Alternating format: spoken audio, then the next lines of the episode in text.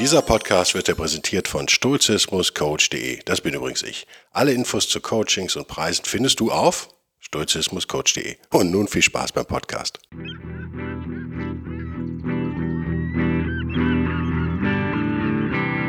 wilde Stoiker.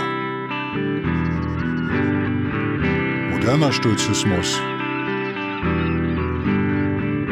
für ein gutes Leben.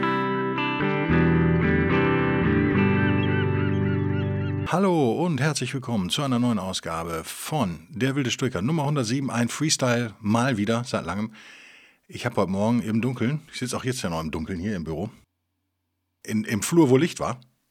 Warum ist es dunkel übrigens? Na, weil ich Brummen vermeiden will. Ich hatte mal irgendwann so ein komisches, für euch wahrscheinlich nicht hörbares Brummen hier auf dem Ohr. Ich denke, es kam von irgendeiner Lampe, wahrscheinlich irgendein LED-Quatsch, wir wissen es nicht.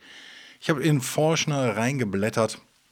Seite 22 hat er was geschrieben zu Panaitios lag ich eigentlich ganz gut beim letzten Mal, widerspricht mir so nicht, habe ich ja versprochen, check ich nochmal. Auch Forschner betont die Nähe zu Rom, wenig überraschend, äh, betont, dass wir direkt von Panatius nichts wissen, aber über Cicero natürlich extrem viel wissen und über andere Quellen.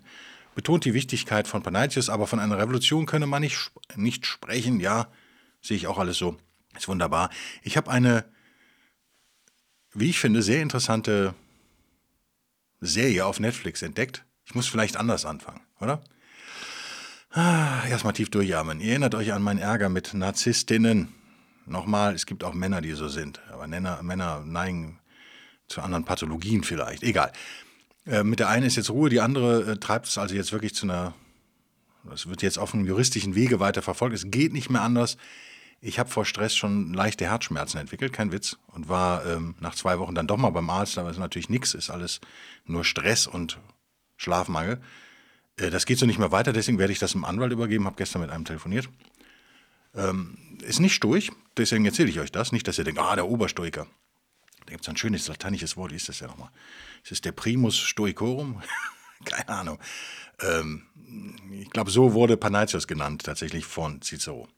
Ein, ein, in einem Lobesschwall, einem lateinischen, also der oberste Stoiker sozusagen. Äh, der Oberstoiker. Äh, mich, auch, mich trifft Stress auch, weil ich arbeite natürlich genau weiter, habe äh, automobilen Ärger wie immer, das gehört ja bei mir zum Leben dazu, ärgert mich aber trotzdem so ein bisschen. Also es ist auch für mich total schwierig, immer stoisch zu bleiben. Aber ich bin natürlich jemand, der wissensdurstig ist, sagen wir mal, und vielleicht den Fehler macht, zu sehr über diese Verrückten nachzudenken und die Motivation zu verstehen. Eine Sache, die ich meine heute Morgen, die mir klar geworden ist, von der ihr jetzt vielleicht sagt, Mensch, ist das banal ist folgende, es ist jetzt mehrmals vorgekommen im, im Schriftwechsel, ich habe ja wie gesagt alle Rufnummern blockiert von all diesen Damen, es geht nicht mehr. Äh, es ist alles schriftlich und dann werden Forderungen gestellt. Also es gibt zehn Punkte, die dann, oder fünf Punkte, die ankommen in so einem Brief, völlig wirr. Eines ist dann irgendeine völlig absurde Forderung. Die weist man dann zurück in seinem Antwortschreiben und in dem nächsten Schreiben, also Brief 3, wird auf diese Forderung gar nicht mehr eingegangen, sondern es kommt das nächste. Das, kennt ihr das? Vielleicht jetzt nicht so krass wie bei mir und auch nicht so deutlich wie bei mir, weil schriftlich, normal passiert einem das eher mündlich. Gerade im familiären Umkreis gibt es immer solche Menschen, irgendwo in der erweiterten Verwandtschaft. Es gibt viel mehr von denen, als wir glauben. Von diesen, die ich jetzt als Hobbypsychologe mal als Narzissten da definieren würde. Ähm, es macht einen so ein bisschen sprachlos. Also es ist so, ähm, was hat meine Frau heute Morgen gesagt? Die hat gesagt, das ist ein bisschen so, als wenn man das Haus von jemandem anzündet und der sich dann ein neues bauen muss und dann beschwert man sich darüber, dass man nicht zum Kaffee eingeladen wurde. Ja, ziemlich gut. ziemlich gutes Beispiel, finde ich. Ziemlich gute Erklärung. Genau so ist das. Natürlich passiert Folgendes, wenn man sauber, sauber äh, rational bleibt und juristisch wird, wie ich gerade, äh, kann man gegen die nicht verlieren. Es ist fast nicht möglich, gegen die zu verlieren. Es ist halt nur unheimlich lästig weil die ja ständig irgendein. Also die, diese eine Dame ist so neben der Spur, würde ich jetzt mal behaupten, dass sie äh, quasi in Satz 3 eine Drohung ausspricht. Es wird gedroht, massiv gedroht und beleidigt. Ich wiederhole das jetzt nicht. Und in Satz 4 äh, kommt aber eine Bitte, man möge doch nochmal irgendwie irgendwas machen, weil sie es irgendwie, keine Ahnung, nicht mehr weiß oder so. Könnte man ihr das nochmal sagen? Also das ist auch geil gruselig, finde ich. Also dieses, man würde jetzt vielleicht äh, so ein Umschwenken in zwei Briefen erwarten, aber nicht in zwei Sätzen. es ist schon faszinierend. Ich weiß auch nicht, warum ich mich darüber überhaupt so aufgeregt habe. Es scheint bei mir auch tatsächlich die Herzschmerzen nicht am Stress alleine zu liegen, sondern von der Rippe zu kommen. Die war wohl mal angebrochen oder so. Und die habe ich mir beim Krafttraining verhauen. Ihr seht, Sport ist Mord. Äh, ich denke, es kommt alles zusammen. Ne? Man hat dann Rippenschmerzen, dann atmet man komisch und dann, ja, keine Ahnung. Also es ist irgendwie sicherlich aber nicht gut gestresst zu sein. Ne? Das ist, ist ja klar. Ähm, umso, um, umso mehr ein Dreifaches hoch auf uns und da schließe ich alle Hörer hier mit ein und Hörerinnen sowieso, die versuchen besser zu werden. Und das bringt mich nahtlos in einer genial glatten Überleitung zum nächsten Punkt. Eine Notiz, die ich im Dezember mir gespeichert habe. Letzten Jahres. Hier steht sogar Dezember 2020, aber das ist Quatsch. Das ist, äh, wie das ist, Zitate von irgendwo, Zitate, die zitiert werden und dann zitiere ich die zitierten Zitate dies ist es von Alan Watts. Alan Watts kann man kennen, ist so ein, ja, wie soll man sagen, Spiritualist, kann man ihn so nennen? Der Hippie-Bewegung vielleicht so ein bisschen da groß geworden. Ich dachte immer, das, das wäre ein Buddhist, ist er aber so nicht, hat sich aber wohl intensiv damit beschäftigt, hatte aber auch tatsächlich irgendeine christliche Ausbildung, wie auch immer, galt so als geistiger Führer für viele Amerikaner, ähm, vor allem nach seinem Umzug nach Kalifornien. Ist jung gestorben, hatte ein wildes Leben, Kettenraucher, viele Frauen, viele Kinder, meines Wissens auch Kinder, ja, müsste mal gucken. Ähm, muss man nicht super sympathisch finden, wenn man die Biografie jetzt nur kennt, hat aber so ein paar Sachen gesagt, die nicht so blöd sind. Vielleicht sagt ihr aber auch, Mensch, das ist doch total banal. Ich lese ihn einfach mal vor, oder? Ich lese ihn im Original vor, so dass denn das Original ist, das zitierte Zitat des zitierenden Zitierenden. Keine Ahnung. Äh, wir hoffen mal das Beste. Man kann ihn nicht mehr fragen, er ist leider schon tot. Und dann übersetzen wir das irgendwie. Kurz umgeblättert digital. The reason you want to be better is the reason why you aren't. Shall I put it like that? We aren't because we want to be. Because the road to hell is paved with good intentions, because all the do gooders in the world, whether they're doing good for others or doing it for themselves, are troublemakers. On the basis of kindly let me help you or you will drown, said the monkey putting the fish safely up a tree. Ganz schönes Bild. Sometimes doing good to others and even doing good to oneself is amazingly destructive because it's full of conceit. How do you know what's good for other people? How do you know what's good for you? If you say you want to improve, then you ought to know what's good for you, but obviously you don't, because if you did, then you would be improved. So we don't know. We don't really know how to interfere with the way the world is. Okay, soweit Alan Watts. Schönes Bild von dem Affen und dem Fisch kommt gleich. Äh, machen wir eine Freestyle-Übersetzung hier. Der Grund, warum du besser sein willst, ist der Grund, warum du es nicht bist. Kann, man das, kann ich es so ausdrücken? Wir sind nicht besser, weil wir es sein wollen. Ich finde, der Satz ist vieldeutig, oder? We aren't better because we want to be. Ich glaube, er meint ihn so, es reicht nicht, besser sein zu wollen, um besser zu werden. Würdet ihr mir zustimmen? We aren't better because we want to be? Man könnte es auch anders formulieren, man könnte es anders äh, äh, aussprechen. Ne? We are better because we want to be, könnte man auch sagen. Dann, dann wäre es so, wir sind nicht besser, gerade weil wir es sein wollen. Ich glaube, das ist hier in der Tat aber nicht gemeint. Ähm, das wäre was, was ähm, dieses No Prescriptions Ding, von dem ich euch letztens erzählt habe, Kapil Gupta, äh, Naval Ravikant, was da irgendwie in die Richtung eher passt. Das meint er hier, glaube ich, tatsächlich nicht. Er meint tatsächlich, es reicht nicht, das zu wollen, um es zu sein. Und im nächsten Satz erklärt das nochmal. Den, die The Road to Hell, wie man so gerne sagt im, äh, im englischsprachigen Raum. Die Straße zur Hölle ist gepflastert mit guten Intentionen. Gibt es das auch nicht auf Deutsch? Doch, das gibt es auch auf Deutsch, oder? Das ist doch ein, auch ein deutsches Sprichwort, oder? Because the road to hell is paved with good intentions. Das habe ich schon mal gehört im Deutschen. Na. Ähm, weil all die gut, do-gooders, wie kann man das übersetzen? Ich will jetzt nicht Gutmenschen sagen, aber das entspricht dem so ein bisschen. Also die Guttour, die, ähm, die es in der, in der Welt gibt, und völlig egal, ob sie äh, versuchen, was Gutes für andere zu tun oder was Gutes für sich selbst, verursachen Ärger. They are troublemakers. Auf der Basis von, und jetzt kommt das, äh, das finde ich echt schön, also auf der Basis von, hey, lass mich dir helfen, sonst wirst du ertrinken, sagte der Affe und nahm den Fisch und äh, brachte ihn zur, in, zur Sicherheit oben auf den Baum. Genau, das ist die Basis, auf der diese Leute agieren, laut Alan Watts. Was will uns damit sagen? Was weiß der Affe nicht? Der Affe weiß offensichtlich nicht, was ein Fisch zum Leben braucht, nämlich Wasser. Der Fisch ist glücklich in seinem Aquarium oder wo immer er ist, im Fluss. Und der wird auf jeden Fall ersticken oben auf dem Baum. Er hat ihn, wollte ihn vom Ertrinken retten und hat ihn sozusagen umgebracht. Das ist ein bisschen, ich finde das echt ein geile, geiles, äh, geiler Vergleich, ein geiles Bild. Weil, wie er weiter ausführt, manchmal ist das äh, etwas Gutes für andere zu tun und sogar etwas Gutes für sich selbst zu tun, erstaunlich destruktiv. Warum? Amazingly destructive, because it's full of conceit. Ja, weil es voll von Täuschungen sozusagen ist. Und er fragt dann weiter, woher weißt du denn, was gut für andere Leute ist? Woher weißt du denn, was gut für dich selbst ist? Wenn du sagst, du willst dich verbessern, dann solltest du aber wissen, was gut für dich ist, aber Offensichtlich weißt du das nicht, denn wenn du es tätest, wärst du ja schon verbessert. also wissen wir es nicht. Wir wissen nicht wirklich, wie wir mit dem Welt, äh, mit dem Weg, wie die Welt da draußen ist, umgehen sollen. We don't really know how to interfere with the way the world is. Hm. Wäre eine negative Nachricht. Äh, warum lese ich euch das vor? Ja, ich finde es interessant, aus mehreren Gründen. Es geht hier um das alte Thema wieder Stoizismus und Realität.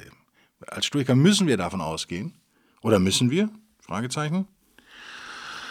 Wir wollen die Realität erkennen, so wie sie ist, idealerweise möglichst so, wie sie ist. Meine persönliche Haltung ist natürlich wenig überraschend die, dass das so nicht möglich ist. Das ist das, was Alan Watts hier auch sagt. Ähm, heißt das, dass wir nicht versuchen sollten, die Welt zu einem besseren Ort zu machen? Heißt das, dass wir nicht versuchen sollten, uns selbst zu einem besseren Ort zu machen? Nein. Als Stoiker muss man, als Stoikerin erst recht, hat man, nee, erst recht nehme ich weg, ich löche das als recht. Hat man, wir haben alle die Pflicht sozusagen dazu. Wir haben die Pflicht zur Selbstverbesserung, wir haben die Pflicht zur Weltverbesserung. Aber, aber, aber, wir müssen uns total darüber klar sein, Dunning-Kruger-Effekt zum Beispiel. Wir wissen nicht, wie blöd wir sind. Wir wissen idealerweise nur, dass wir blöd sind. Also das ist ja der, vielleicht der wichtigste Schritt im Leben, zu erkennen, dass man blöd ist. Es ist ja... Und Denkhilfen, äh, Denkfallen sozusagen zu erkennen. Ich habe ein Bild gesehen, so ein, so ein wie, wie ne? da gibt es ein Fachwort für, äh, wie heißen die denn? Diese Internetbildchen, die so endlos nach unten durchlaufen, wie so eine One-Pager-Webseite, von der ich auch eine programmiert habe letzte Woche. Äh, muss ich ja zugeben. Darüber erzähle ich euch noch was. Das ist meine neue Geschäftsidee. Diese Grafiken, die so endlos weiterlaufen, was mich immer mega nervt, weil ich die dann irgendwie öffne am Mac, irgendwie Doppelklick, Vorschau geht auf und du siehst nichts, weil es winzig ist. Und dann musst du es mega vergrößern und ewig nach unten durchscrollen. Ich weiß nicht, was daran so toll ist an dieser Scrollerei. Das ist für Handys gemacht sicherlich, dass man einen schönen Daumen kaputt macht, das Daumengelenk immer nach unten scrollt. Eines dieser Dinger Angeblich hatte Elon Musk das äh, so mal gesagt oder aufgeführt, das waren so, keine Ahnung, 30 Denkfallen. Äh, vielleicht mache ich die mal auf Patreon und, und Locals, vielleicht bespreche ich die da mal. Immer so jede Woche eins, oder? Ich glaube, das mache ich mal. Wenn ich der, aber nur, wenn ich in der Lage bin, das auch zu lesen, weil es ist verdammt klein ist. Man kann es aber auch überall sonst nachlesen. Also wir haben, wir haben gemerkt, dieses Problem, ich reite darauf rum, immer mal wieder in diesem Podcast, weil ich euch in dieser äh, Unsicherheit halten möchte. Ich möchte nicht, dass ihr euch zu sicher seid. Ich möchte nicht, dass ihr in Fallen lauft und jetzt meint, ihr hättet irgendwas erkannt und ihr wüsstet es alles besser, sondern ich möchte, dass ihr lernt, mit Unsicherheit zu leben und dass ihr lernt, mit dieser Unsicherheit, die Intelligenz und Welterkennung so weit möglich mit sich bringt, glücklich werdet, weitestgehend. Ich glaube, nur das kann am Ende zu Glück führen. Und ich möchte, dass ihr vorsichtig agiert bei euren Versuchen, zumindest die Welt zu verbessern. Mit sich selbst kann man ja anstellen, was man will, aber wenn es um andere geht, uiuiui, vorsichtig sein. Könnt ihr mir jetzt vorwerfen und sagen, haha, du machst so einen Podcast jede Woche und dann äh, erzählst du uns irgendwelche Dinge und da bist du überhaupt nicht vorsichtig. Ja, weil ich euch, ich vertraue auf eure Eigenverantwortung. Äh, nur weil ihr diesen Podcast jede Woche hört, entbindet euch das keineswegs davon, über euch selber nachzudenken. Das ist ja hoffentlich logisch. Den Eindruck habe ich auch bei keinem meiner Hörer übrigens, dass das der Fall wäre. Äh, nee. Wir brauchen also bei allem Willen zur Realitätserkenntnis ein gesundes Misstrauen uns selbst gegenüber, unseren Denkmustern gegenüber und den Arten, wie wir Dinge analysieren. Wir müssen davon ausgehen, dass es wahrscheinlich Quatsch ist. Wir müssen anderen zuhören.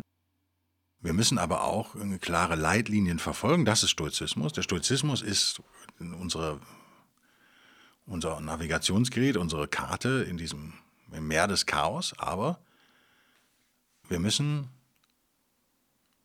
aufpassen, nicht dogmatisch zu werden. Ich glaube, das war auch, wenn überhaupt, ja, oder vielleicht ist das nicht die Leistung von Leuten wie Panaitius am Ende. Stoizismus im Kern zu behalten, aber doch an die Zeiten anzupassen, an neue Erkenntnisse vielleicht auch anzupassen.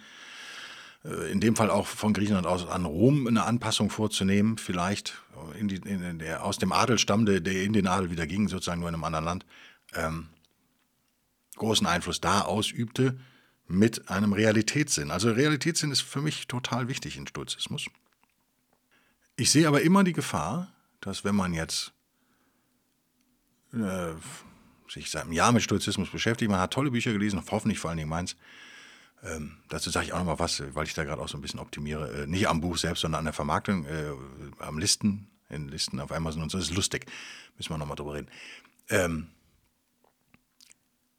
dass man irgendwann, was menschlich wäre, was ja religiösen Leuten ständig passiert natürlich, äh, in so eine Sicherheit kommt. Nein, wir müssen versuchen, in der Unsicherheit zu bleiben. Wir müssen versuchen, vielleicht ist das ein Weg zum Glück. Ich stelle mal eine These, ich haue jetzt mal eine steile These raus, mache ich ja ganz gern mal, und zähle auf euren Widerspruch oder unter, unter euren, eure Zustimmung. Was auch immer da kommt. Wir lassen uns überraschen.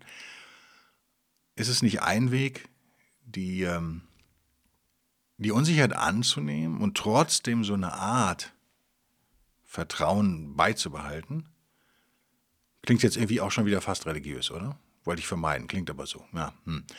ähm, äh, äh, versuchen wir es andersrum. Wir, näher, wir, wir kreisen das Ding jetzt ein, versuchen es irgendwie festzunageln, soweit möglich. Ist es nicht die einzige vernünftige Art, merkt, da war jetzt schon wieder die Ratio, kam da schon rein so ein bisschen, anzuerkennen, das, was wir wissen über das, über das Universum, über unseren Kosmos, so wie er funktioniert. Es kann sein, dass es falsch ist. Das ist wie Naturwissenschaft. Ja? Wir kriegen neue Erkenntnisse, wir werfen alte über Bord oder wir schränken sie ein. Newton funktioniert nach wie vor, ist aber im Grunde genommen ist er falsch, aber er funktioniert noch so. Für uns im, im täglichen Leben äh, spielt, spielt Newton eine viel größere Rolle als Quantenphysik oder alles andere. Wahrscheinlich in unserer Wahrnehmung, in unserem Bewusstsein, wie wir in der Welt navigieren. Aber wir kennen beides. Wir kennen Newton und wir kennen äh, Quantenphysik und wir kennen Einstein. Wir kennen alle drei sozusagen. Ist das ein Widerspruch? Nur für schwache Charaktere, oder? Es gibt Menschen, die brauchen immer eine Klarheit sozusagen und müssen immer genau auf einer Seite stehen. Und die Übung, die ich euch echt ans Herz legen möchte für dieses Jahr, für 2022, ist nicht mehr auf Seiten zu stehen. Das ist auch das, was, was Gupta mit No Prescriptions wahrscheinlich meint, keine Rezepte ich, ich habe mittlerweile, ich habe mich so hart trainiert, wenn ich, ja, wenn ich denke, dass ich zu politischen Fragen jetzt, ja, oder boostern oder nicht boostern, bleiben wir mal ganz aktuell und tagesnah. Wenn ich mich dabei ertappe, dass ich meine, ich hätte eine hundertprozentige Meinung, dann denke ich, bin ich in den Zug nach Idiotistan eingestiegen, um meine eigene Metapher aus dem äh, RPA-Interview nochmal aufzugreifen. Ähm, fand ich, ich, fand ich schön. Ähm, die übernehme ich jetzt fest in meinen Wortschatz. Also dieser Zug nach Idiotistan, der fährt ja pünktlich ab. Und zwar minütlich sozusagen, an jedem äh, Hauptbahnhof. Und wir haben die Möglichkeit, da einzusteigen, wir haben aber die Möglichkeit, da draußen zu bleiben. Und ich weigere mich, in so einen Zug voller Idioten einzusteigen, selbst wenn sie recht haben. Selbst wenn sie recht haben, ganz wichtig. Weil das reiner Zufall ist oft, dass sie recht haben. Also ich meine, wenn wir 100% Idioten in einen Raum sperren und 50 von denen wissen ganz genau, dass Impfungen super gut sind und 50 von denen wissen genau, dass Impfungen total scheiße sind, dann wird eine Gruppe recht haben wahrscheinlich am Ende. Aber daraus kann man nicht folgern im Nachhinein, dass das vernünftig war, wie sie vorgegangen sind. Das ist ein reiner Zufallstreffer oder das ist reine Mathematik sozusagen. Und so ist es ja fast immer. Also ich hüte mich vor Leuten, die immer 100% Bescheid wissen und ich versuche selber auch nicht mehr 100% Bescheid zu wissen. Es interessiert mich, also es geht eine innere Alarmglocke an oder eine, eine rote Lampe wenn ich das Gefühl habe, ich weiß es ganz genau. Sicher gibt es Dinge, die man ganz genau weiß vielleicht. Okay. Aber äh, nicht mehr, ich versuche nicht mehr auf einer Seite zu stehen. Passt so ein bisschen zu Panatias, passt so ein bisschen zu Alan Watts, oder? Gehen wir nochmal in den Watts, ich mache ihn nochmal auf. Naja, Watts geht von der anderen Seite, redet über gute Intentionen. Das wäre so ein bisschen Thomas Soul-mäßig. Ich habe ganz viele neue Bücher bekommen. Nicht geschenkt, die musste ich leider alle bezahlen, aber so ist das. Äh, hab dazu auch noch ein Zitat. Je älter man wird, desto denkfauler wird man. Also je mehr man liest und je älter man wird, desto denkfauler wird man. Äh, habe ich aber jetzt nicht auf. Müssen wir ein andermal machen. Fand ich total interessant. Ich habe jetzt zu viele neue Bücher gekauft, merke ich. Also ich habe den Thomas Sowell nicht gelesen, ich habe den, den Hayek äh, angelesen, ich habe äh, gestern nochmal bekommen den Klassiker von Richard Dawkins, The God Delusion. Habe ich nie gelesen, weil ich dieses, äh, wie heißt das mit dem, äh, heißt das das egoistische Gen auf Deutsch? Wie heißt das Ding denn?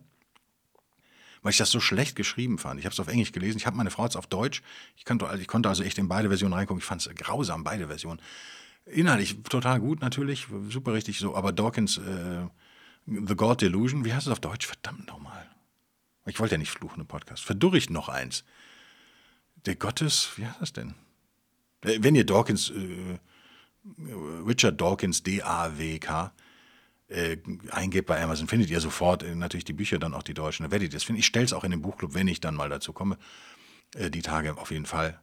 The God Delusion. Äh, ich habe den Anfang gelesen. Ich glaube nicht, dass ich da überrascht werde durch irgendwas. Mir geht es aber gerade darum, das ist so ein Thema, weil ein, äh, egal, weil ich damit konfrontiert wurde, mit religiösen Menschen, sehr unangenehm, möchte ich mich da intellektuell besser wappnen und habe nochmal, und komme ja aus dem katholischen Rheinland, bin also auch da irgendwie so halb traumatisiert durch diese elende katholische Kirche, die da herrscht sozusagen. Also dieses äh, komplett unsturche Sünde-Ding, darüber können wir vielleicht in den letzten Minuten auch nochmal was sagen habe ich mir noch ein Buch gekauft von Mac. Wie heißt er denn?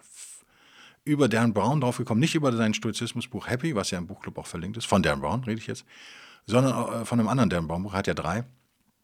Äh, Tricks of the Mind gab es nie auf Deutsch. Tricks of the Mind sollte man vernetzen. Hervorragendes Buch. Ich habe es zweimal. Einmal als Hardcover, als Paperback. Äh, hochheiliges Buch für mich, weil äh, das erste Mal außerhalb meiner selbst sozusagen Themen wie Hypnose, Persuasion, äh, Beeinflussung mit Stoizismus in äh, Verbindung gebracht werden, wobei er das da nicht so offensiv benennt. Er nennt es nicht Stoizismus, das kommt dann später, äh, wo er sich dann sozusagen als Stoiker outet. Aber natürlich hat er sich zu der Zeit schon intensiv mit Stoizismus befasst, das sieht man. Und irgendwie hat mich das in, in, intuitiv angesprochen und später dann eben intellektuell, nachdem ich selber durchdrungen hatte. Diese religiösen Dinge, die schrecken mich mittlerweile echt so ein bisschen ab. Vielleicht bin ich da traumatisiert, wer weiß. Äh, meine ich echt ernst übrigens. Also ihr denkt jetzt, er macht er wieder einen Lockensprung. Nee, das meine ich ja schon total ernst. Ich hätte, könnte da viel drüber erzählen, aber macht nichts. Ähm, ich habe ein Buch von Mac jedenfalls gekauft, das unbedingt verlinken man muss. Das, Mac ist, ist ein Professor für christliche Frühgeschichte, glaube ich, oder? Für christliche Geschichte zumindest. Äh, äh, das, gibt es das auf Deutsch? Ich glaube leider nicht, aber auf Englisch gibt es, äh, es ist eigentlich das Standardwerk, was man dazu kennen muss, nämlich wie das Neue Testament entstand sozusagen. Habe ich noch gar nicht reingeguckt. Ist gestern Abend, erst äh, gestern Nachmittag, äh, da war es wohl im Briefkasten heute Morgen aufgepackt, mich gefreut, weil es groß ist. Ich mag große Bücher, finde ich gut. Passen in meine großen Hände, ist in Ordnung. Ähm, hochinteressant. Das werde ich mir auf jeden Fall reintun. Wir wollen eben nicht in so eine christliche Zirkelschlusslogik da irgendwie, in so eine Kreislogik reingeraten. Deswegen ist es ganz gut, wenn man sich mit ein paar Fakten auch wappnen, äh, wappnen kann, wappnen, wappnen kann in solchen Diskussionen. Also Warum gibt es denn Gott? Ja, weil es in der Bibel steht. Okay. Warum steht es in der Bibel? Ja, weil es einen Gott gibt. Ne? Diese Art von Logik. Also das ist irgendwie, äh, das ist keine. Das ist keine. Dawkins beschreibt das in der äh, in äh, Einleitung äh, zur zehnten Ausgabe ziemlich gut. Es, es, wenn man den googelt, werdet ihr, das ist echt geil, werdet ihr sau viele Bücher finden, die so dann fast ein identisches Cover haben. Und die dann aber so von so Gläubigen geschrieben worden. Das sind einen Muslim habe ich gefunden, Professor sowieso, mehr, viele, viele Christen, viele Amerikaner natürlich alle extrem beleidigt von diesem, diesem ja, Werk, was unter Atheisten nicht umsonst beliebt ist, dieses God Delusion. Die machen dann folgendes. Ähm, es ist wissenschaftlich einfach Bullshit, irgendwas Hochkomplexes zu erfinden für eine einfache Erklärung sozusagen. Das ist, muss man mal verstehen. Habe ich jetzt gut erklärt? Wahrscheinlich nicht. Könnte man jetzt sagen, Occam's Razor, den könnt ihr mal googeln, den kennt ihr vielleicht auch schon. Äh, am Ende ist es aber so, dass die Kritiker Dawkins, die dann Bücher schreiben wie The Dawkins Delusion statt God Delusion und nur so ein Quatsch, also wirklich ganz 400 Seiten Wälzer schreiben und eigentlich schon am ersten Satz scheitern. Das ist ziemlich geil. Die nämlich dann Folgendes sagen. Ähm, ja, Dawkins hätte da völlig recht. Man könnte da nicht so ein komplex, also Gott als komplexes Wesen erfinden, um etwas weniger komplexe Vorgänge, wie zum Beispiel, warum sind wir überhaupt entstanden, wie ist Leben überhaupt entstanden auf der Erde, Evolution und so weiter, diese komplexen, hochkomplexen Vorgänge. Ich meine, eine Katze ist hochkomplex, wissenschaftlich gesehen. Wir sind mega komplex. Wenn man diese komplexen Vorgänge irgendwie erklären möchte und in so eine intellektuelle Kapitulation reingerät, nenne ich es mal, ich glaube, das nennt Dawkins auch so, dann erfindet man einfach ein Wesen, was noch viel komplexer ist und macht eine Metaebene auf und hat es damit erklärt, nur dass man es nicht erklärt hat. Daraufhin sagen die, ähm, nein, der Gott ist ja total einfach. Hä? Ja, der schafft einfach alles. Der ist für alles zuständig, für deinen Atem genauso wie für den Einzeller irgendwo im Atlantik. Ähm, das ist doch total einfach. Nein. Es ist ein, ein Denkfehler. Es ist aber so ein faszinierend dämlicher Denkfehler und die Leute schreiben 400 Bücher, 400 äh, Seiten starke Bücher darüber und machen den entscheidenden Fehler auf Seite 1 und nicht ein Buch wird dazu geschrieben, sondern es gibt Dutzende, wirklich Dutzende von diesen Büchern. Das ist unfassbar. Ich hatte über, kurz echt überlegt, mir eins zu kaufen und mir da mal reinzulesen, aber wenn man dann so, es gibt ja bei Amazon gibt es immer dieser Blick ins Buch, wenn man reinklickt, dann gibt man nach der Einleitung eigentlich schon auf. Lass uns zurückkehren zum Stoizismus. Haben wir das Problem auch im Stoizismus? Naja, sicher. Genau das Problem haben wir auch im Stoizismus, oder die Stoa hat es über tausende von Jahren. Natürlich genau dieses Problem. Wenn man hingeht und sagt, es gibt da diesen Zeus und es gibt da diese Götter, ähm, dann macht man ja nichts anderes, als eine Ebene einzuführen, die darüber steht, eine Metaebene sozusagen, ohne dass man wirklich was erklärt hat. Leute wie Panaitius auch, ihr merkt, der taucht in diesem Podcast auch ständig wieder auf, so ist das eben, hat sich ja laut Forschner zumindest auch gegen die Ekpirosis, also diesen Weltenbrand, diese Weltenbrandtheorie der, der Stoiker, die sie nicht erfunden haben, aber die sie am Anfang zumindest übernommen haben, ausdrücklich gewandt. In, in Panaitius Weltsicht scheint der Kosmos, äh, das Universum endlos gewesen sein, also unendlich äh, und, äh, wie heißt das Wort, wenn es um Zeit geht? Unendliches Raum, was ist Zeit? Unsterbliche fällt mir immer ein. Ich habe zu viel Englisch gelesen, ich kann kein Deutsch mehr, ist furchtbar. Wie heißt das Wort? Äh, ewig. Ist das das Wort, was ich suche? Wir nehmen das jetzt einfach, oder? Ist ein schön kurzes Wort, vier Buchstaben, gefällt mir, ist klein. Ewig. Also, das ist ein deutlicher Unterschied, wie ihr merkt, zwischen Panaitis und den frühen Stoikern. Ne? Die Welt vergeht nicht, äh, zieht sich zusammen und verbrennt dann und alle Götter sterben und Zeus wandelt sich wieder zurück in, in sozusagen die Urmaterie und dann entsteht er wieder neu, er ruht sich aus ein paar Jahre, entsteht er wieder neu. Das ist ja so eine Theorie. Die andere ist eben, nee, das ist alles unendlich und endlos und ewiglich sozusagen. Äh, ist intellektuell einfacher, eine letztere Theorie. Es ist natürlich auch wissenschaftlicher sozusagen, wobei wir ja nicht von unendlich ausgehen. Aber ähm, vielleicht ist der Weltenbrand auch wissenschaftlich haltbar irgendwann, wer weiß das schon. Nicht als wörtliche, wörtliche Geschichte, aber Urknall als, als immer Neuentstehung sozusagen und dann vergeht es auch irgendwann wieder. Das passt ja schon irgendwie zu den Stoikern. Äh, nichts Genaues weiß man nicht am Ende. Es ist okay, ich, ich finde es total okay, wenn man äh, eine spirituelle Seite kultiviert sozusagen, finde ich total okay, weil sie einem natürlich nützt im Leben weil sie einem halt gibt. Ist es dann okay, wenn man in so einer Selbstkontrollebene, also auch so eine Art Metaebene, nur innerlich, weiß, dass man das tut? Also wenn, man, wenn wir wissen, dass wir Idiotinnen sind und Idioten, können wir durchaus auch mal etwas milde Idiotisches tun, finde ich. Das ist okay, das ist menschlich. Aber wir dürfen nie, niemals anfangen, dogmatisch zu werden und wortwörtlich daran glauben. Ist das vielleicht das Thema dieses Podcasts? Habe ich vielleicht in den letzten zwei Minuten das Thema endlich gefunden? Ist das Thema Unsicherheit? Überlege ich gerade. So ein bisschen schon, oder? Also Panaitios, der die Stoa öffnet tatsächlich äh, zu neuen Einflüssen, der links und rechts des Weges guckt, natürlich sorgt der für Unsicherheit in so einer Schule. Logo. Ist das unangenehm sozusagen? Jemand wie Alan Watts, der ja, dem man Unstetigkeit vorwerfen kann, dem man vorwerfen kann, er, er ist gesprungen, soweit ich das jetzt, ich kenne den jetzt auch nicht so gut, aber soweit ich die Biografie kenne, hier gelebt und da gelebt und mit der zusammen gewesen, dann mit der zusammen gewesen und äh, wie gesagt, äh, dem Alkohol und dem, weiß ich nicht, aber Zigaretten zumindest sehr zugeneigt gewesen und auch entsprechend früh gestorben übrigens. ähm, aber sicherlich ein Mann, der für große Unsicherheit gesorgt hat in seinem Feld, äh, in seinem Umfeld, ein sehr einflussreicher spiritueller Lehrer, kann man das so nennen. Ähm, moderne Quantenphysik oder Physik, auch eher Leute wie Dawkins, Wissenschaft, löst viel Unsicherheit bei uns aus. Es ist viel einfacher, intellektuell zu kapitulieren, ich sage es nochmal, und sich auf Gewissheiten zurückzuziehen. Das sollten wir echt vermeiden. Wir sollten es vermeiden. Wir sollten uns als Stoikerinnen und Stoiker immer klar sein, was wir versuchen, ist eigentlich ein Kampf, der nicht mit fairen Mitteln geführt wird. Also weil wir einfach nicht im Stoizismus müsste man ja sagen, wir sind quasi gottgleich, unsere Ratio entfaltet sich, wir sind in der Lage, das alles zu erkennen. Ja, das sollten wir auch glauben und so sollten wir auch handeln. Aber ich finde, es ist wichtig, dass ein Teil von uns weiterhin sagt, die Chance, dass wir daneben liegen, ist, äh, wenn wir Dinge analysieren, wenn wir Dinge meinen zu erkennen, ist riesig. Das ist mir echt wichtig. Das, also ist nicht angenehm, ist mir klar, ist auch nicht für jeden von euch gut zu ertragen. Also müsst ihr dann mir schreiben oder nicht. Aber ich glaube, also ich fände es toll, also weil diese Unsicherheit äh, macht uns am Ende menschlicher, sie macht uns äh, verständnisvoller tatsächlich auch für andere.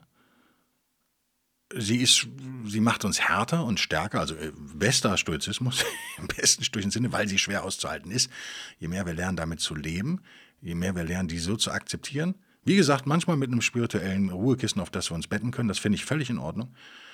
Manchmal, nicht, aber wenn es nur noch so ist, dann ist es delusional, äh, wie, wie, würde man im Englischen sagen. Also The God Delusion, da haben wir den Dawkins wieder drin.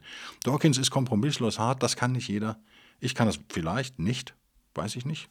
Müsst ihr für euch selbst beantworten.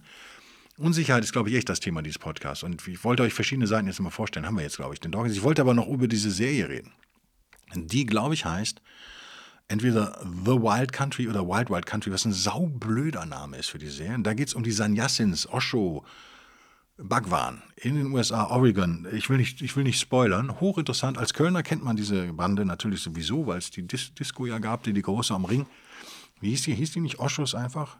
Dann gab es bei mir, hatte ich mal eine Bürogemeinschaft am Brüsseler Platz, also zentraler Platz in Köln. Beliebter Platz unter Hipstern sozusagen. Und da gab es dann immer, war das Sorba the Buddha? Also wenn, wenn ihr irgendwas hört, was Sorba the Buddha heißt oder Oshos, dann wisst ihr immer, das sind die Typen. Und da kann man dann essen, auch ganz okay und für relativ kleine Mark und bla bla bla bla bla und alle grinsen einen so äh, pathologisch freundlich an.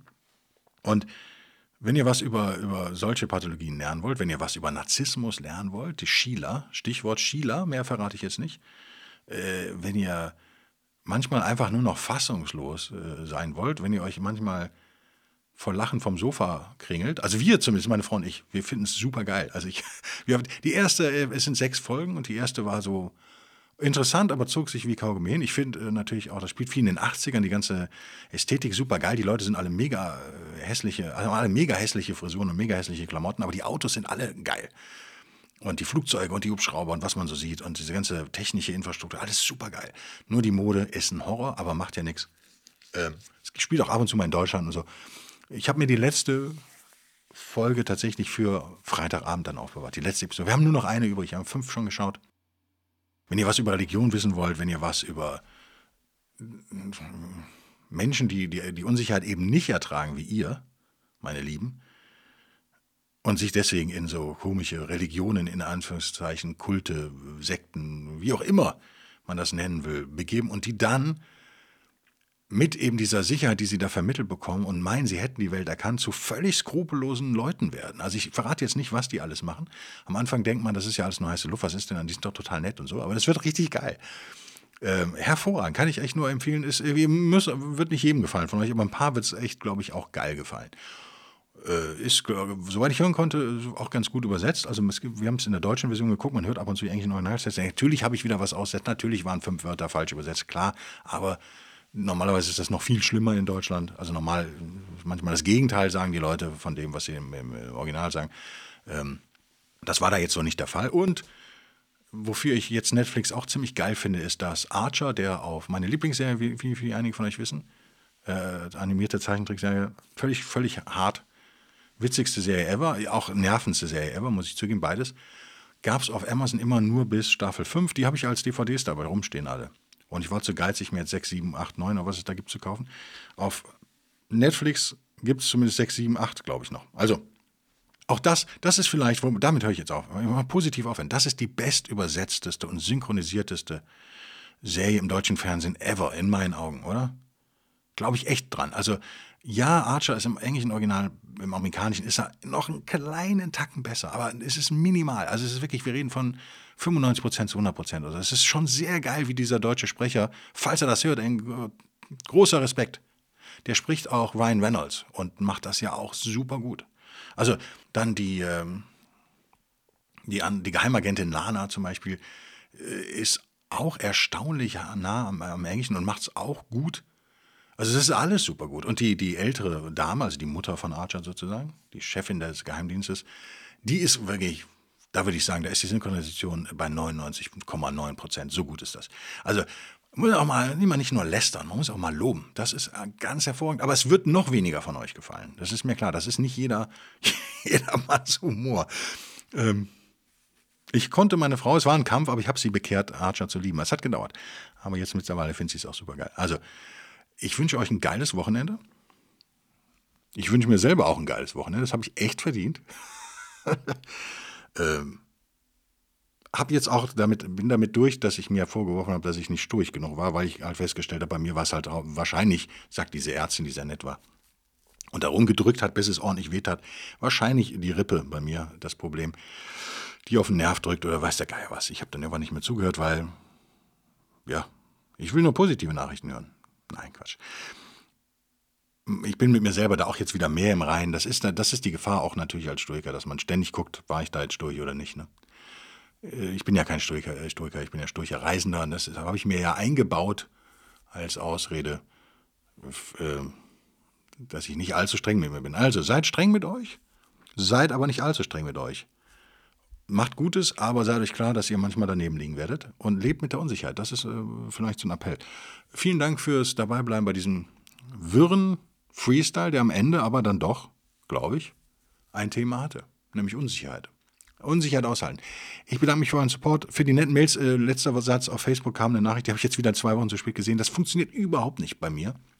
Facebook und Nachrichten, Instagram Nachrichten. Funktioniert überhaupt nicht. Ich habe schon diesen Facebook-Manager. Es klappt trotzdem nicht. Ich sehe die nie. Da steht immer fünf Benachrichtigungen. Ich gucke auf dem Mac, ich gucke auf dem Handy. Wenn ich draufklicke, stehen nur zwei. Das sind immer Werbedinger. Hast du schon irgendwie eine Werbeanzeige geschaltet? Dann klicke ich die weg und eure Sachen gehen da oft unter. Manchmal tauchen sie dann auf. Es ist ein Mysterium. Es ist äh, gelebte Spiritualität für mich nicht nachvollziehbar. Ich glaube, der Olaf war es. Ich grüße ihn hiermit. Ich tue ihn einfach mal auf, weil er Doktor ist. Dr. Olaf, ich grüße dich. Ähm, ich antworte, wenn ich sehe, aber ich sehe es halt oft nicht. Das ist nicht persönlich gemeint. Wer, wer, wer eine Sicherheit haben will, der möge mir eine E-Mail schreiben. Bis nächste Woche. Bis denn dann. Tschüss.